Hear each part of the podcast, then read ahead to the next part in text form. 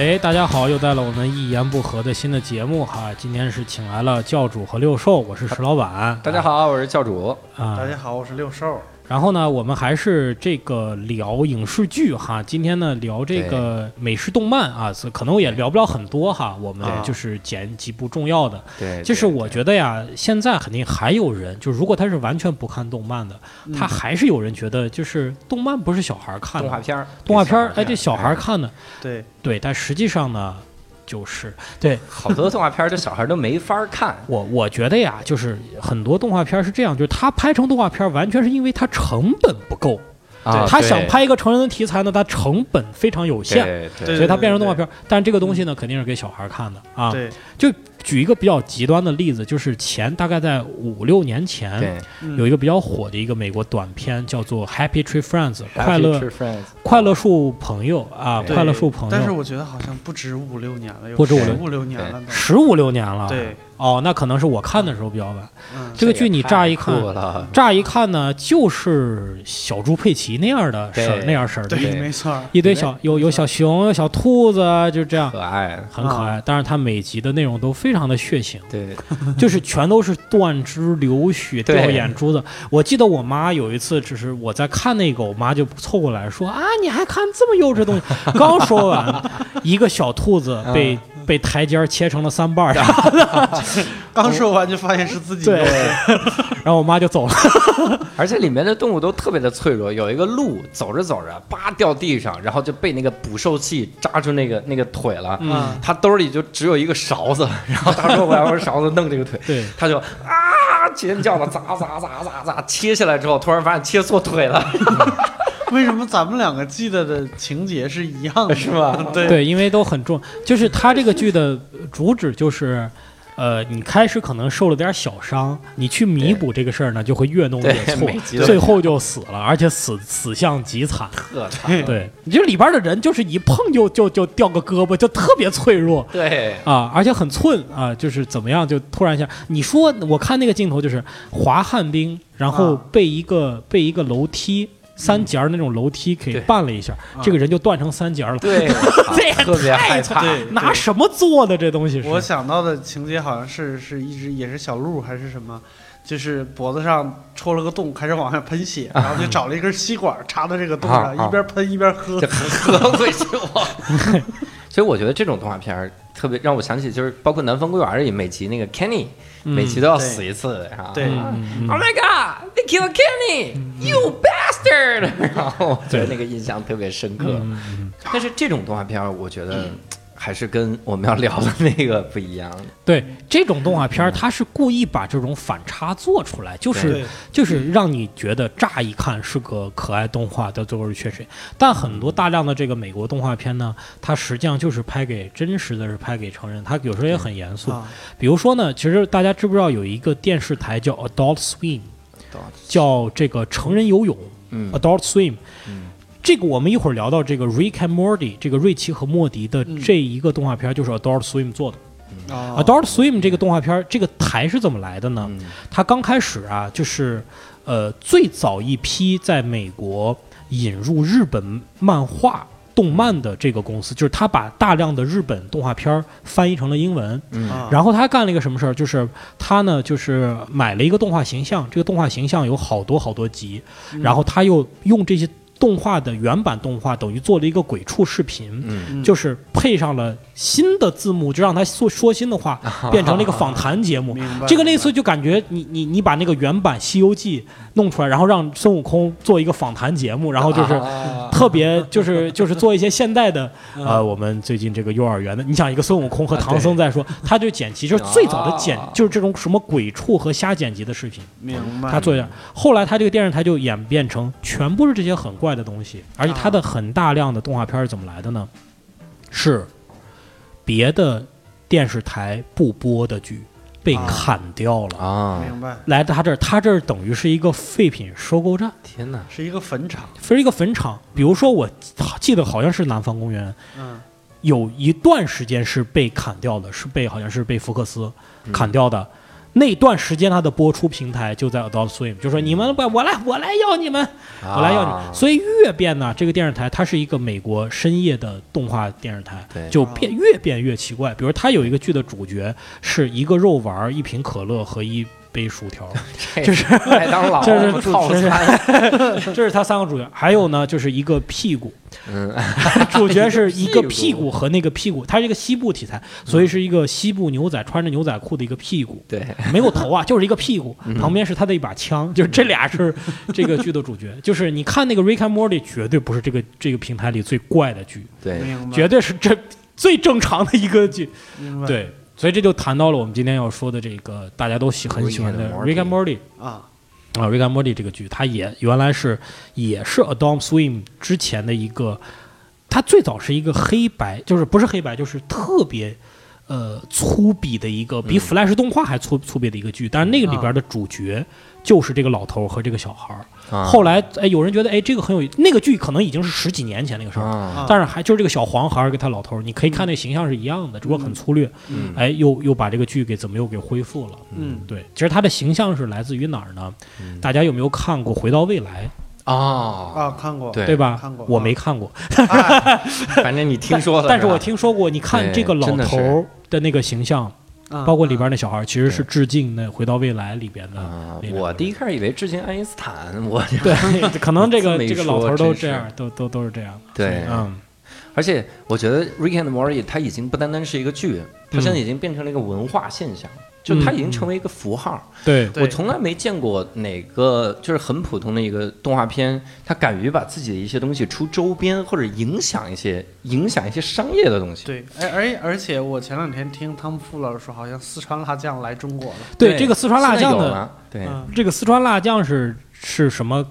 梗呢，就是他在有一集里提到这个四川辣酱，就是这个这个这个老头，就是这个 Rick，在这个剧里边说，这个四川辣酱是当年美国麦当劳在推广木兰花木兰那个动画片的时候联合出品的一个呃中国特色的四川辣酱，就是为蘸这个麦乐鸡块用的这个辣酱，他就特别想吃，然后他就回到过去的去吃吃那个辣酱，然后他这个出来以后呢，这个辣酱就特别火。啊！但是那是十几年前，你想花木兰那电影那都什么时候的事儿？对对，好多年前。所以呢，就是居然还在网上有人还保留的那个酱，都不知道 这留着床底下翻出来了啊！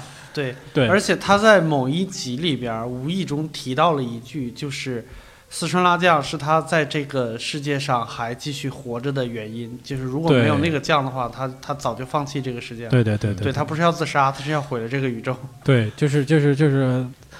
所以就是说，这个事儿出了以后呢，大量这个剧的死忠粉就开始要买买这个四川辣酱，所以单品在网上真的有人卖，就是炒到了非常高的价钱。对，而且呢，麦当劳后来它是在非常少的几个店里边，真的做了这款辣酱，就看那门口的就排队的人非常非常多。对，所以说这个事儿其实特别有意思，就是在中国前两天麦乐鸡块推出了四川辣酱，四川辣酱这三款辣酱。它一个叫这一个叫中国赞酱，就是那个蘸东西的蘸啊，就中国赞啊，这个赞特别赞啊，那叫中国赞酱。实际上它就是那个四川四川辣酱，它有三款，一个是四川辣酱，一个是宫保鸡丁酱，还有一个我忘了。然后我前两天呢听着这个新闻，我就当时当天中午我就下单买了一份卖了几块，结果给我送的是宫保鸡丁的酱，哎呀！啊，三个件儿随机发，三个件儿随，这就这种东西，就是你到店里你就可以跟他要嘛，你就可以换嘛。你人家外卖，我就没想，我就我就没忽略这个事儿了，就他就随机给我一个，备注一下，应该备注一下。我就觉得这个事儿特别，我觉得会不会有美国的代 以后反向代购，你知道吗？代购，你就没有见过这样的奇迹的途径，就是美国人在网上求助，有人去中国到。美国的麦当劳里给我带一个在美剧里边出现一个东西，对，这事儿会特别诡异，你知道吗？对对对对对。哎，我们需不需要就是石老板介绍一下这个这个剧的大概的一个人物设定和背景呢？还有人没看过吗？是吧？没有是吧？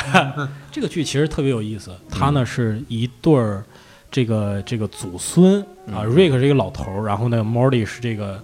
呃，小孩儿就他就属于外孙吧，是他他的他女儿的孩子，对对。然后呢，他俩呢，他就是说这个小孩儿他父母四口人生活在生活在一起。然后你表面上看呢，他就是一个正常的家庭，嗯，家庭剧。就是一个家庭的这种这种情感纠葛。然后他呢，只不过把它放到一个宇宙的图景上去。这什么意思？就是说他们两个人经常就是就是开一个传送门，就到外太空去，什么拯救外星人呐，参加星际大战。但是他每天晚上就感觉回来还得给家里人吃晚饭，就是这种。对，而且对 Rick 的这个设定是一个全宇宙都知名的一个超牛逼的科学家，超牛的智商特别高，但是是个恶棍，是一个极端利己主义者。对他，他其实他曾经有一集说带那个 Mori 去一个星球，然后说你看那个星球，他把我们当神，为什么当神呢？因为这个星球我创建的。说你为什么要创建呢？说这个星球创建了之后，他们就可以发电，发电来给我的手机充电。为了手机充电，然后造了一个星球。对，对对对，他虽然没有明说，他虽然没有明说，但是他给人的感觉，这个 Ricky 是，应该是整个宇宙里边最聪明的一个生物。就不能拿他当人类看了，因为他的自己的世界观，他他对所有事物的理解是超出正常人类认识的。对对。所以就感觉呢，就是这样的一个人，他其实是就这种人，其实活着很痛苦，就是因为他没有不能实现的东西。对，所以他人生的目的是什么？所以呢，这个这个剧其实很牛的，就在他的世界观，就说你。这样的全职全能，你仍然受家庭的牵绊，你放不下的还是你的孩子，还是你的家庭。虽然你口头上不承认，口头上呢，你就是觉得他的女儿嫁了一个特别没用的一个男人，就是就整天骂这个男人，然后呢，整天就是拉着他孙子说：“你还上什么学？上学有什么意义？跟这帮平庸的在来走，跟爷去宇宙冒险去。”但是你说你如果他真的是。不不在乎这些东西，他为什么还要去顾及他女儿和孙子的感受呢？如果为什么还要去回家吃饭呢？所以你就特别有意思，就是说这个剧啊，其实是一个无限的夸张，就是把家庭的矛盾这点关系投射到宇宙的背景上，让你看这样的矛盾能够发发散到多大。比如说他有一集其实就是很很有意思，他经常很多集都是这样啊。这个呃，这个孙子他的他的父母呢？闹矛盾，闹矛盾怎么办呢？我给你找一个，这个调节，找一个婚姻调节。怎么调节呢？就是把他俩带到一个星球上，这个星球专门做婚姻调节的，把每个人心中对方的影像。投射出来，就看你俩什么矛盾，所以就感觉这个这个这个，在他的妻子的眼里，就投射出来这个男的呢，就是个大虫子，你知道吗？就就 特别猥琐猥琐，你知道吗？对对对，就是又胆小又无助，连胳膊的就一个大虫子。然后这男的心里，他老婆就是一个恶魔。嗯，就是一个异形生物，然后就特别的可怕，也是大虫子嘛，这俩。对，但是但是是是那种什么长了这个三头六臂呀，就是说特别应该是什么 demon 之类的。对，是一个是一个恶魔的一个形象，就把他俩的夫妻关系，就其实这这就是这个剧的一个主要的一个就是写这个剧的一个方案，就把他们的矛盾去去投射出来啊啊。然后呢，最最有意思的是，就是这两个人，就是他俩的恶魔彼此都这么。妖魔化的人，这两个居然团结了起来。没错，没错，这恰好是互补的。他们两个人恰好是互补的。对，我觉得他这个动画片是这样，它虽然有着非常呃科幻的一个一个世界，然后有着。呃，特别重口味的台词儿，但是我觉得它里边还是有很多家庭的温情。它全都是特别接地气的，对，特别特别的温情。像刚才史老板说的，就是他为什么一直要带着他外孙？其实他在剧情里边解释过，就是因为他外孙特别蠢。嗯，他身边一定要有一个蠢人来挡着他的，他脑子发自然发出的天才射线，才能防止宇宙里边的恶势力找到他。这个这个不是这个不是一个比喻，这个就是这样，这个是真的，真的是这样，这个是真的，就是给人讲哦，他为什么一直带着他外孙啊？因为他需要他外孙保护自己，但是。不仅仅是这样，就是剧情里边没有提到的，就是每集都能表现出来，他其实是爱他的外孙。对对，啊，是，他是这个宇宙最聪明的人。对，他外孙能把他挡住，他外孙也挺牛逼的。对对，就是他没有明说，就是他外孙应该是这个宇宙里边最蠢的人。嗯啊，对，有一集你有没有记得？就是说他去抓一个恶棍，就是这个星球里唯一。能够阻挡他的呢？就是平行宇宙中的他，就是对对对，就是这样。就是他有一个星球呢，这个星球全是他，就是只有他和他孙子两种生物。然后呢，他有一集去抓一个恶棍 Rick，就是这个真 Rick 抓一个坏 Rick。这个 Rick 怎么样去隐匿自己的藏身之处呢？就是他抓了很多他的外孙。然后呢放在放在他的就是他一个城堡啊，啊，密密麻麻绑的全是他外孙。然后呢，就说这个人越痛苦，他身上散发出的液热线越多。对对，所以呢，他就是说，他就给这个外孙的腰上啊。老给他扎针儿，嗯，扎的他很痛苦。你就看着很可怕的一个镜头，就是一个基地要塞里边全是他外孙光着身子，然后在大喊大叫，用这样造一个防护膜，就把这个坏的莫蒂就给就给那个保护起来保护起来了。然后这个真的莫蒂还是发现了他带着他的这个好外孙呢，两个人啊，真的瑞克发现这个带着他的外孙呢，就来到这个要塞啊外外面。这个瑞克就说：“哎呀，这个方法太笨了。”我其实想过，然后他一看毛利那个眼神不对，我就是理论上啊，我就说，其实你不用那么多，你绑十个，然后一个再加一个伽马热线，我还是理论呀，理论。对对，绝对想过。对，而且那一集里边就是有一个稍微振奋一点的消消息，就是虽然平行宇宙里边。就是所有呃宇宙里边所有生物里边，这个莫莉是最蠢的一个。但是看起来所有平行宇宙里边无数个莫莉，我们动画里边这个主人公这个莫莉是他们这里边相对聪明的。对对对，因为在在那一集里边呢，就因为抓了很多的小莫莉嘛，这个莫莉就带领他们说：“你们不应该信这个瑞克的话，你们要 你们要去去领袖。”对对对，就领袖啊。然后就因为这些这些莫莫莉好像就。就就认为就是他们冥冥之中有一个莫莉，真的是他们的神，对，他们的领袖，真莫莉，真莫莉。但实际上呢，这个剧里边还有一个莫莉，就还有一个外孙啊。实际上他的设定是说，他是比所有的瑞克都要聪明。对，就是他们后来发现呢，就是这个坏瑞克，他死了以后，发现呢，他脑子里边植入一个芯片，就是画面一转，就有一个 Morty 混在刚才那一堆 Morty 里边。往回头看了一眼，然后把脸上的一个芯片拿掉走了，就说明其实是这个 Morty 一直在控制这个坏瑞克。对对，所以就至少有一个平行宇宙里边，其实这俩人关系是。因为他这个也也是要符合平行宇宙的这个观点，就平行宇宙是无数种可能，对，所以你怎么样都有。以前霍金安慰那个小女孩，小女孩说：“那个平行宇宙能帮我解决我们那个 One Direction 那个那个成员结婚的问题吗？”他说：“你相信我，一定会有一个宇宙里你是跟那个人结了婚，并且生下一个小孩的。”对，完美。对我我印象特别深的是第三季的结尾。他是不是我？因为我现在有点模糊了。第三季的结尾，他是不是去杀了一个坏人？就是那个坏坏人，他给他杀了。对，那个结尾为啥印象深呢？因为我我真是感觉到了，就像那个呃福尔摩斯那个结尾，就是卷福演那个福尔摩斯。对对对。有一集两个人智力相当，在这种情况斗智斗勇，然后已经完全没办法了。然后华生就问卷福说：“我们怎么办？”福尔摩斯说：“我还有一个办法。那什么办法？掏出一把枪就把人打死。”就一枪打死啊！你你再聪明，你他妈不可能是防弹的吧？对对。所以 Rick 那个举动，他最后就一刀把他捅死了，就把反而把他弄死了。啊！弄死那一刹那，我真的是感觉到，就是这俩第一个是一样，第二是感觉到聪明人的那种无奈。就是我他妈真的碰到一个抗衡斗智斗勇已经没没戏了。啊！那我算了，我我把我所有的智能放在把我把我脱罪这场。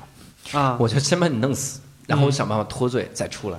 所以，我我对这个印象很深，嗯，包括还有一集，那个印象特别逗，是他们俩，他们他们把自己的世界宇宙给弄毁了，啊，宇宙废了，嗯，那咱俩怎么活呢？我操，咱们俩回不去那宇宙了。这样，我挑一个跟咱俩最相似的宇宙啊，然后发展的都几乎一样的，然后去那个宇宙，把那宇宙里咱俩打死，然后咱俩在那宇宙，对，然后。之后的这个故事情节就是他俩在新的宇宙里边，对，所以他后院永远你看呀，是是 有两那个土是动过的，就是这个剧集一直保留到最后，就是那就是他们俩的事情。对他后院里边有两个坟。埋了，就是藏着这个宇宙里边真正的瑞克和莫对，而且这个我印象最深的就是埋这两个尸体的时候，那个背景音乐是 Mazy Star 的一首，就是一个小女孩非常。就是空灵的声音的一首歌，然后这首歌我印象特特别深，就是我很早以前我我有个女朋友，她就是特别喜欢 m a z y Star，她把 May m a z y Star 那个标志不是一个天鹅，她把天鹅纹在自己前胸，我天哪！包括那个落空间这个落网的那个标志，其实就是那个 m a z y Star。我当时就说我去，我居然在一个科幻动画片儿里边，对对对，就那个就绝对特别荒谬，但是一下就拉回来。就刚开始你就觉得挺荒谬，另外一个是把这俩打死，然后埋埋的时候你听听到这首歌，就他把这个剧情给做实了，要不然我们心里面总有幻想，就是他们还会回到自己本来。你你刚开始觉得，就我觉得这个震撼就起在你完全没有想到，你刚开始完全没有想到这个剧会走这么深。对，没错没错。因为我刚开始看的时候，它整个的那个，包括你看它片头的背景音乐，特别像当年。呃，好莱坞的那种 B 级科幻片的那种音乐，是吧？就是特别像，包括他刚开始那些怪物的设置，什么就是八百多个眼睛啊，都是什么？就你一看这，你就觉得这就是一个翻拍了一个这个 B 级片的那那种那种水平嘛，对吧？就以前的那种什么呃大金刚呀、哥斯拉呀，就不就这？越看觉得就是脊背发凉，因为他实际上说的是非常深刻的、非常终极的话题。对对对对，而且它里边的，就是我觉得它里边的很多笑料什么的，也都是和我们一样，就是在生活中观察出来的。我印象里面特别深的，就是哎，我我我突然插一句啊，我发现好多动画片里边都有一个特点，就是只要主人公有父亲，就是有父亲这个角色，这个父亲一般都是个 loser，嗯啊，对，就是特别特别撸。然后这个剧里边的 loser 究竟撸到什么地步呢？就是。这个老爷呀，专门给他这个父亲在宇宙中建了一个休息室，啊，就建了一个乐园，就为了为放他的，对，为了干什么用的呢？就是为了方便其他宇宙里边的老爷能够在星际旅行的时候不被这个人拖累，不被这个人打扰。而而且而且这个设定就是对这个父父父亲的 loser 形象设定到什么程度呢？就是说这个寄养所呀，嗯，是不关门的，不锁门的。对，那人说不行，我要离开这个地方。他说。走呗，就没有没有关。但他走了一圈儿啊啊，我觉得还这里比较舒服一点，特别酷。就是他就是那个真正的那个真爸爸，然后在里边转了一圈，觉得哎呀，突然反应过来，这他妈不是一个监狱吗？我们我们一起一起来逃狱吧，就像那个那就像莫迪，他他带着另外那些人逃狱，我们一起逃狱吧。那帮人一边打牌说你傻吧，我们这儿不关门。嗯，就是你以为是不让我们走，我们是不想走。就是有些人呢，就在那寄养，一直留下去。包括那个到最后的时候呢，他们去取这个他爸的时候，嗯，还取错了啊，对对，还娶错了。然后取错两个人，两个瑞克都发现取错了以后，回来交换他俩这个莫莉的时候，呃，就这个他爸的时候，就感觉表情完全完全。面部没有任何表情，对，就就跟换个手机一样，就证明 都一对他们来说都行，都行，都可以，都可以。生物。都无所谓吧，反正都那么 那么回事。对，而且发现这个设定其实为什么刚才六兽讲的很多剧里面都有呢？其实这个你去看心理学上，就是父亲的形象在每一个男孩子心中是有崩塌的那个时点。哎，对，因为小孩的时候都觉得父亲就是一切，就是超人啊，就是无所不能，就是他的靠山。但总有那么一天，你发现你的父亲不是全能伟大的。所以那种情景你就觉得特别可怜，比如说拍这个小孩看见自己的父亲在单位里边被领导骂，或者是被一帮小混混打，然后就那种情节，就是这个小男在这个小男孩的眼里边，那真的就是崩塌，崩塌。主要有一个有一个话剧推荐大家看一下，叫做《推销员之死》。嗯，这个这个 Arthur Miller，这个在国内的版本是这个殷若成老先生演的，他就是孩子王啊，他就就是对他两个小孩，那简直就是就是就是。在事业上面，我推销员，我这个横跨美国，什么东西都卖。然后，在生活上面，这两个小孩奉我就是神，我们一块儿去打棒球，不用学习，学习干什么？就在所有的小孩里边，这个他爸就是孩子王，就是最酷的那个形象。嗯。但是慢慢慢慢的，两个大孩子大了以后找不着工作。嗯。因为没有，嗯，小孩儿这父亲没有好好教育他们呀。嗯。父亲了，年老体衰。推销的能力又不行，最后这个结局就很悲惨。父亲呢，买了给这两个小孩买了一副人身意外保险，自己去撞车，对，把这个赔给他们。就是这个崩塌这个过程，其实这个剧在讲这个。嗯，明白明白，就是我我正好这两天在看另外一部动画片的时候，也也有这个现象，一个日本的动画片。嗯，这个动画片叫啥？呃，叫《奇木南雄的灾难》。哎，我看过。对，这个里边的设定就非常相似，主角是一个全知全能的一个超能力少年。嗯，然后他爸的工作呢，就后来有介绍，一开始的时候没有介绍他爸的工作，就是说你爸是干什么的呢？是我爸的工作是给领导舔鞋。对。不管里边赚的，就是要要花多少钱，要买什么东西，他爸能马上第一时间得算出来。哎，买这个东西我得舔七十五双鞋才可以。他爸就真的舔鞋是吗？他爸算了，他爸这里面，他爸是一个以自己的这种地位低为乐的人，就很开心。好，我要去舔鞋了，我要我要怎么怎么样？他非常讽刺。而秦南琼是一个神，就是他太牛逼了，他什么都能解决。对，这个。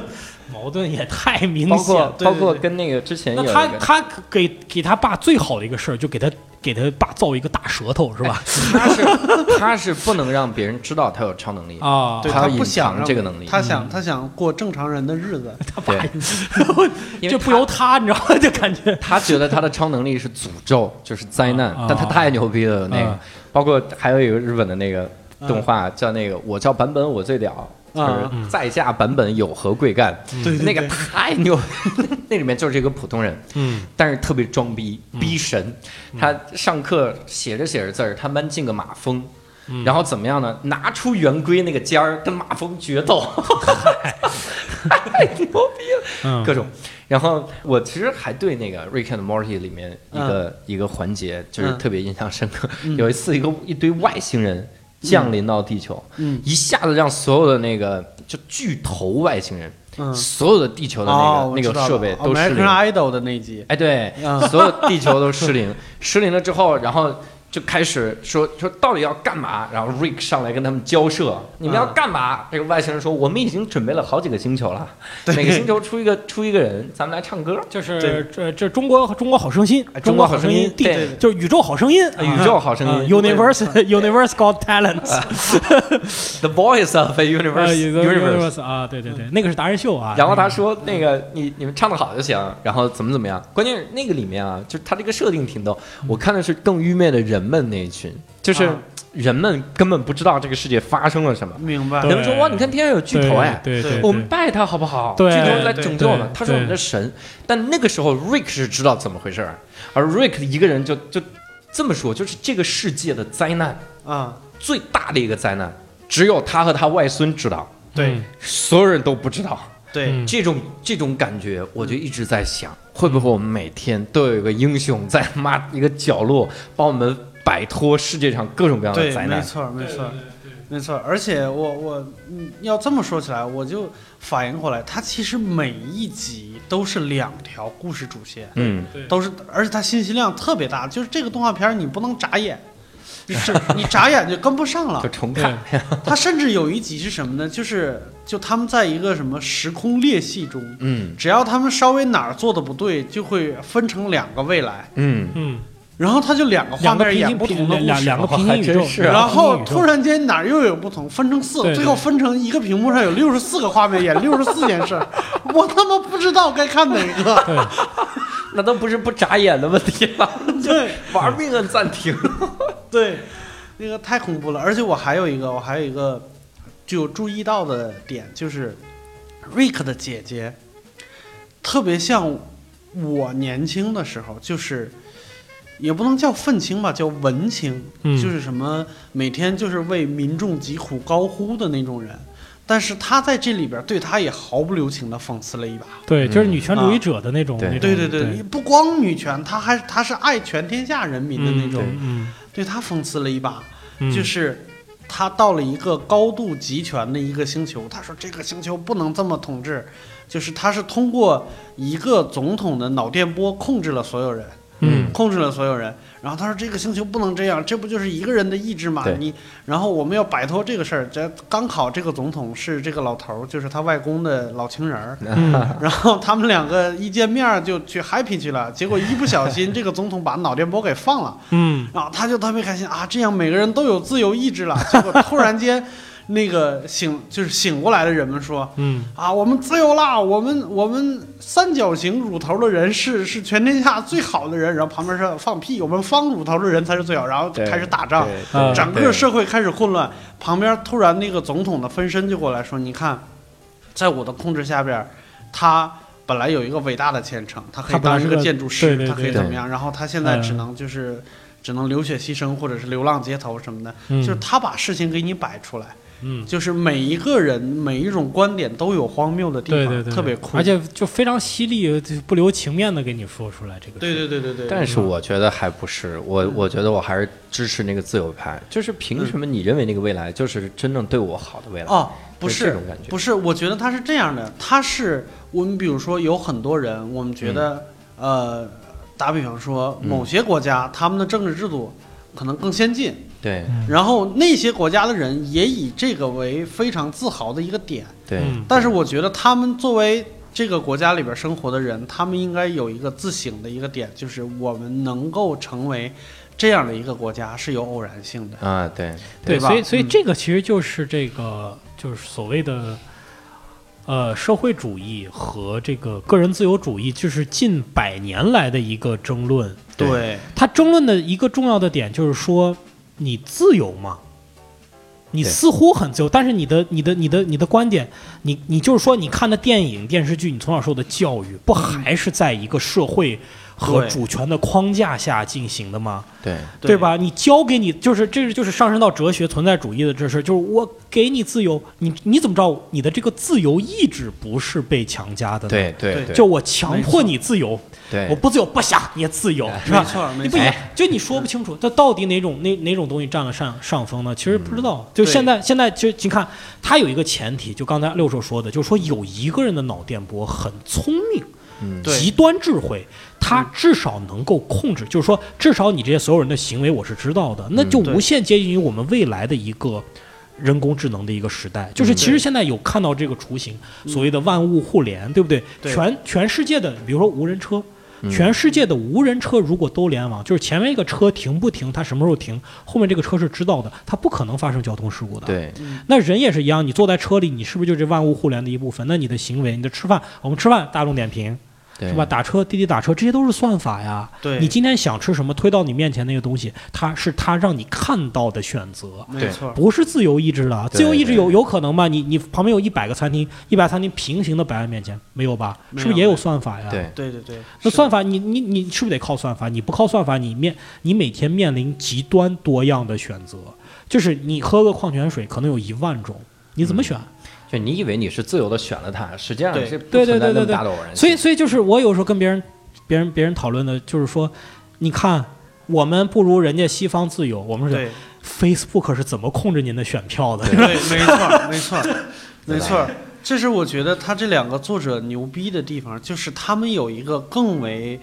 更为更高的一个维度来看这个世界，就是在这个，就是他把他们的这个最高维度的观点就放在了这个瑞克身上，就是说一切都是虚无的，或者说没有意义。你你说的任何观点，我告诉你都没有什么意义。而且我把这两正反两面都摆摆给你看，你看你去看去吧，就是没有意义。没错，就是我们现在能够看到的最大的，呃，也不能说最大的，就是一个非常突出的一个社会矛盾。就比如说，呃，文青和小粉红之间会有矛盾，嗯，但是就是每个人都说我这个才是正确的，然后我那个才是正确的。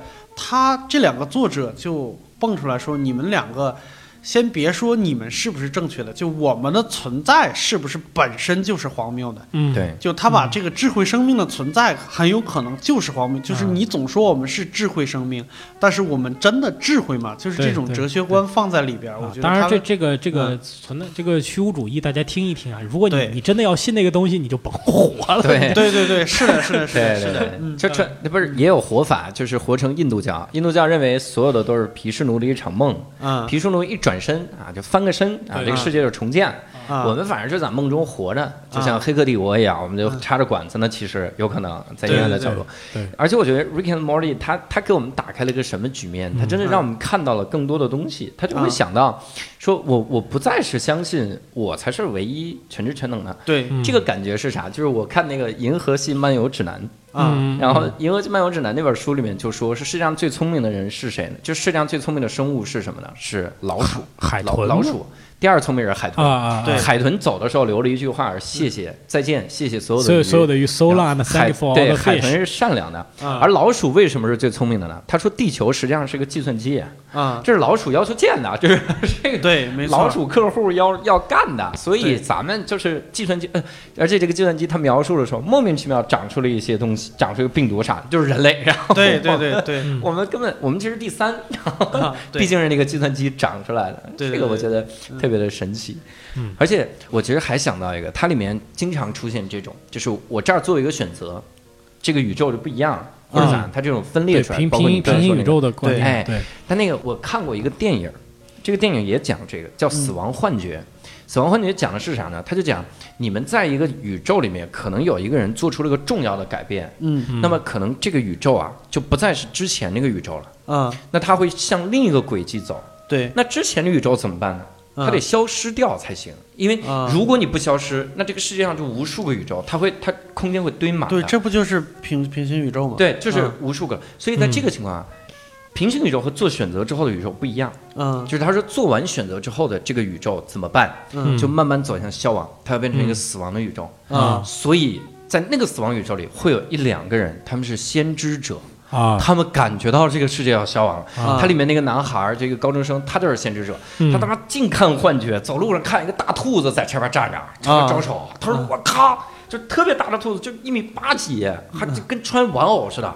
他净遇到怪事儿，而这个怪事儿呢，它不是那种怪，就是哎呀，今天太阳怎么从西边出来？没有，就是小怪事儿。他老有这种幻觉，幻觉幻觉。后来发现这个这个宇宙要毁灭，结局我忘了，因为这个电影真的很难撑下去，真的很难撑。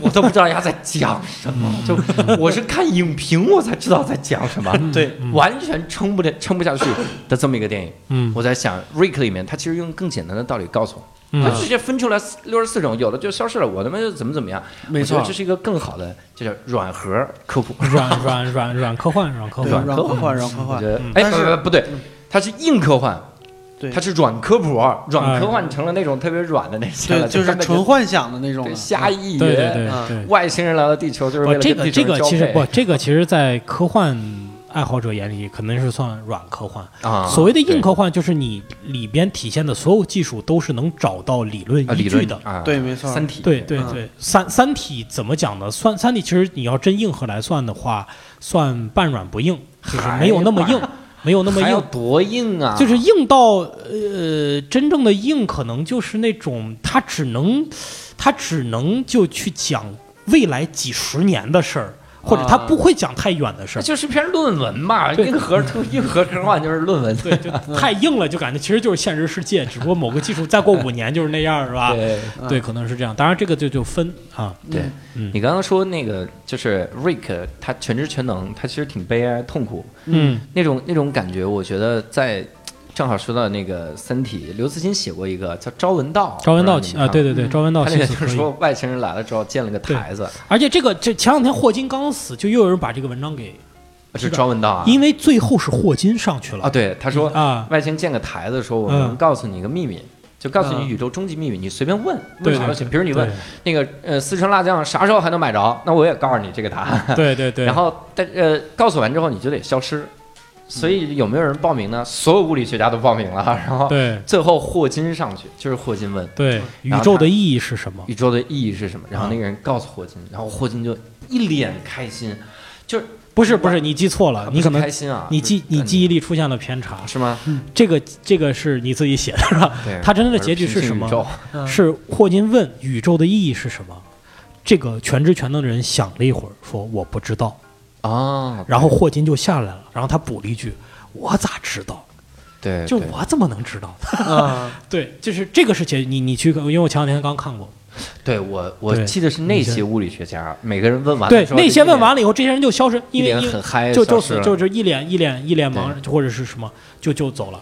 但是霍金问完这个后就走，然后这个还有人去调侃，因为刚才教主提到这个这个星际搭车指南，其实他回答了这个问题，二十三是吧？四十二，四十二四十二，二我刚才一直在想这个四十二。到底是多少？对，就是问了同样的问题，就是人类宇宙以及一切的意义是什么？42这时候电脑上出现说四十二，其实它是调侃是这到底到底也不知道这个这个主创者也就是想开个小玩笑，对吧？对。然后那个人问四十二是什么意思啊？说你这让我怎么给你解释啊？就是你给我解释一下四十二到底是什么？他说我靠，你不是问宇宙的意义吗？他说这样。你给我给我说明一下吧。他说：“我说你听不懂，那你能不能说一个能让我听懂的，告诉我四十二是什么意思的这么一个东西？”他说：“没问题啊，我给你计算一下，然后把那个纸给你。”他说：“需要多久？需要七千年。”然后对，因为这个四这个四十二已经算了七千年了。对。他那个他那个特别有意思，就是我看那个小说呀，就他那个超能机器人，不管说什么，他都得同时旁边打打那个纸袋儿啊，对对对，就是这，然后你就感觉这个人，然后他小说写就是括号纸袋儿，说一段话括号纸袋儿，嗯，好，那么 尴尬的一秒钟啊，这个黑色一秒钟，行，我觉得这个剧啊，其实有很多，就是我觉得推为什么推荐大家看呢？就是。你如果是想看这种家庭关系的，你也能从这这里边看到很多。如果你是科幻爱好者，你会看到无数致敬的东西。他们，他就基本每一处，你仔细去抠，它都是在致敬，它都是有原型的。如果你是对哲学终极问题感兴趣的，你也可以看这个剧里边是怎么，对这些问题是放在宇宙途径里边是怎么解答的。所以我觉得各得所需啊。你说他后面会不会致敬霍金啊？我觉得很有可能，一定一定一定会的。对对对，而且我觉得这个剧厉害在什么地方呢？就是它每一集单拎出来都可以发展成一部电影。对对对，我觉得这两个人好浪费啊！他们这么旺盛的创作力。然后也没那么旺盛，老跳票这也是。对，但是他他，你想想，现在三四三季四季，那就好几十部电影的剧本创作出来了。对对对，嗯，这个而且每一部单拎出来，哪一集的故事都不怂啊。对对对对对，希望他们能出个呃大电影之类的，就是像这个，其实像这个《南方公园》和这个《Family Guy》都出过大电影嘛。嗯，对，希望他们出个大电影啊。啊，好，那么今天我们就很开心聊了一下这个，哎，我今天还穿了这个 T 恤衫呢，这个哎，专门应景。各位听众可以看看一下这个，我有大概五六件这个 Rick and Morty 的这个 T 恤衫啊，这下次以后到现场演出可以看我这件衣服哈。好，那我们今天就聊到这里，感谢大家。